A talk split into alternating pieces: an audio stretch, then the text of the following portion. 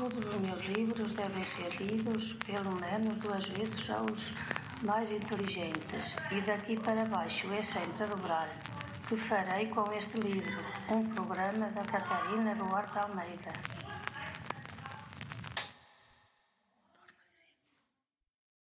Sejam bem-vindos, jovens e séniores que não passam do ramalhete, para mais episódio do Que Farei com este livro. No episódio passado, iniciamos o estudo da poesia contemporânea, a expressão artística que surge por volta de 1945, já o modernismo estava na sua fase final. Nuno Judice foi o poeta do programa anterior. Hoje a escolha recai sobre o autor de O Portugal Futuro. Rui Belo nasceu em 1933 em São João da Ribeira. Iniciou os estudos na Faculdade de Direito da Universidade de Coimbra, mas acaba por concluir a licenciatura em Lisboa. Logo depois parte para Roma, onde se doutorou em Direito Canónico. Rui Belo foi desde cedo um membro da Opus Dei, que de forma sucinta se pode traduzir como uma estrutura institucional da Igreja Católica. A finalidade vai ser evangelizadora. Os membros, que tanto podem ser sacerdotes como civis, casados ou solteiros, têm como missão difundir a mensagem cristã, em especial o valor do trabalho do cotidiano como santificador. Exerceu as funções de diretor da editorial Arter e chefe da redação da revista Rumo.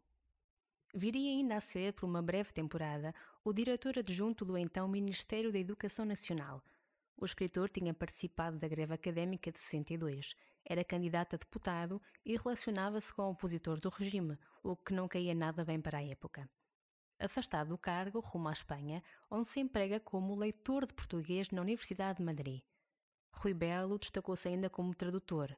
Traduziu nomes como Jorge Luís Borges, Federico Garcia Lorca ou Saint-Exupéry.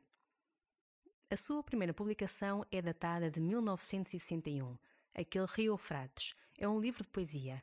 Mais tarde lança coleções de ensaios, Poesia Nova e Na Senda da Poesia, em 1961 e 1969, respectivamente. Apesar da sua produção literária não ser a mais extensa, o seu primeiro livro é de 61 e Rui Belo vem a falecer em 78.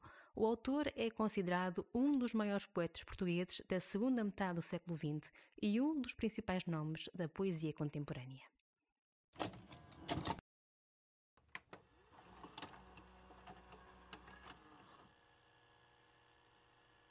O Portugal futuro é um país onde o puro pássaro é possível e sobre o leito negro do asfalto da estrada as profundas crianças desenharão a giz esse peixe da infância que vem na enxurrada e me parece que se chama sábel. Mas desenhem elas o que desenharem, é essa a forma do meu país. E chamem elas o que lhe chamarem, Portugal será, e lá serei feliz.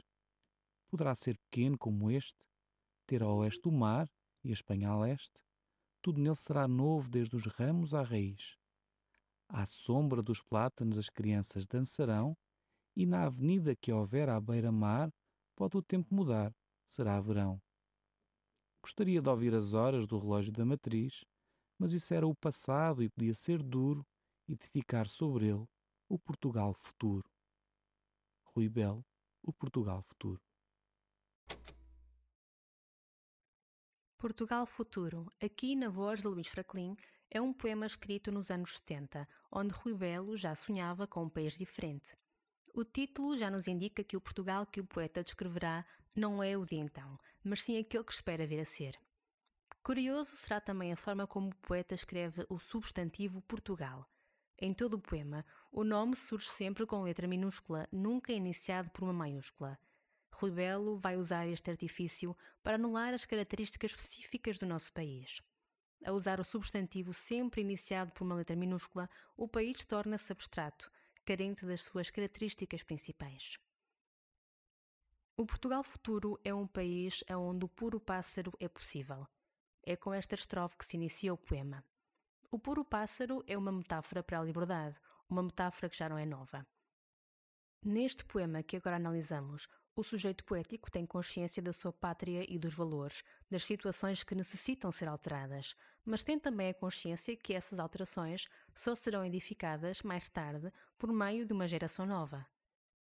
Este puro pássaro, esta liberdade, será associada à figura das crianças, que aqui atuam como o símbolo da irreverência, do desconhecimento dos limites, do inconformismo e da insubmissão. No fundo, as crianças são o sangue novo de quem depende da edificação de um novo país onde o poeta será feliz. Este novo espaço pode ter as características geográficas semelhantes às do tempo de Rui Belo e que são ainda as do nosso. Vejamos os versos. Poderá ser pequeno como este, ter a oeste o mar e a Espanha a leste. Mas estruturalmente o país será diferente. Tudo nele será novo, escreve o poeta. A novidade do Portugal futuro será a mudança do sistema político e, consequentemente, a chegada da ansiada liberdade. Ao contrário do que sucede no presente, nesse país futuro, o sujeito poético antevê os novos comportamentos desses futuros cidadãos e construtores do país, as crianças. Elas poderão não só desenhar, como dançar na avenida que houver à beira-mar, e também o pode, o tempo mudar será verão. A escolha desta estação do ano também não é aleatória. O verão, enquanto uma época de colheitas, funciona como metáfora para o estado adulto, amadurecido que essas crianças assumirão futuramente.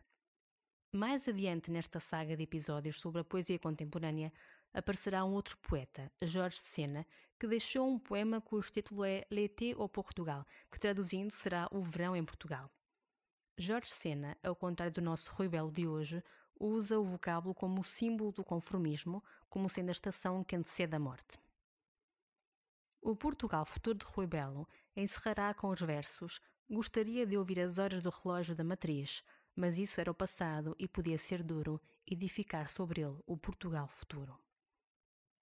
O relógio permite delimitar os momentos de um dia, auxiliando as pessoas na sua organização diária, o que é, claro, um ponto positivo. Mas para Rui Belo, o relógio é símbolo da opressão que o Estado exerce sobre a sociedade. Assim, ainda que goste de ouvir o soar do sino, o sujeito poético considera que seria inviável edificar um país novo assente em velhos ditames opressores. Ao ler estes últimos versos, vem à memória um outro poema e um outro poeta. Falo-vos de Fernando Pessoa e do Ocino da Minha Aldeia. Rui Belo, como qualquer outro poeta desta época, é marcado pelo estilo de Pessoa. E à semelhança do que acontece com Pessoa, Portugal constitui o cerne temático de grande parte da obra de Rui Belo. Mas enquanto Fernando Pessoa nos fala do quinto império e da necessidade de resgatar o passado, Rui Belo vai edificar o seu quinto império no futuro e no poder volitivo das crianças. Este poema vai ser exemplo do versilibrismo, uma técnica de construção poética que consiste no uso do verso livre. Assim sendo, o poeta não obedece a nenhum esquema rimático ou rítmico fixo e que se vai refletir na irregularidade da sua mancha gráfica. Falando de um Portugal futuro livre de amarras, a técnica utilizada pelo poeta não poderia deixar de ser outra. Termina por aqui este episódio sobre a poesia de Rui Belo. Muito obrigada pela vossa atenção. O que farei com este livro está de volta na próxima semana com mais um autor e mais um episódio para jovens e séniores que não passam do ramalhete.